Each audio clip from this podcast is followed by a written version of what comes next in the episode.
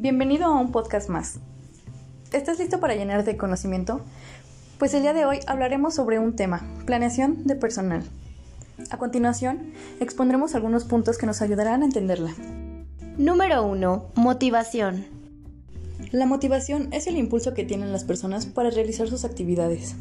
Número 2. Empoderamiento. Es la capacidad de tomar decisiones dentro de su ámbito laboral. Número 3. Resultados que buscan las personas obtener y desarrollar en el empleo. Los resultados se cimientan en tres verbos. Saber, que implica el conocimiento teórico y práctico de las labores y técnicas que requiere para cumplir con sus funciones.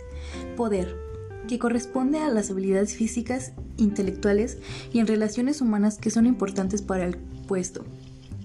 Querer, que es la disposición y entusiasmo en la aplicación de su esfuerzo para el mejor desempeño de sus responsabilidades. Número 4. Plan personal. Es un documento que guía las acciones para contar con el personal con el conocimiento suficiente para el desarrollo de tareas de la empresa. Número 5. Principales áreas que comprenden el plan de personal. Relaciones laborales.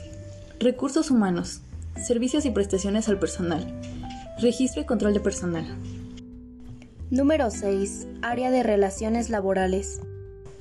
Se encarga de la aplicación de la legislación laboral colectiva e individual. Número 7. Área de control y registro de personal. Se encarga de llevar nota de diversos hechos, como vacaciones, incapacidades, tiempo extra, datos personales y familiares, seguridad social, asistencias e incidencias. Número 8. Responsabilidades del área de servicios y prestaciones del personal. Se encarga de la logística de las prestaciones de los colaboradores, como uniformes, vehículos, despensas, vales, seguro de gastos médicos mayores, préstamos, entre otros. Número 9. Responsabilidades del área de higiene y seguridad. Se encarga de reducir al mínimo los siniestros y reducir la cuota de seguridad social. Número 10. Delimitación de una relación laboral.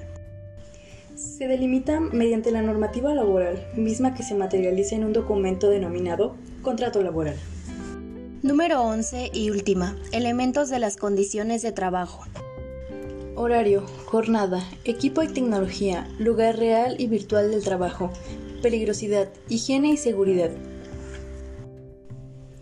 Con esto damos por terminado este podcast. Muchas gracias.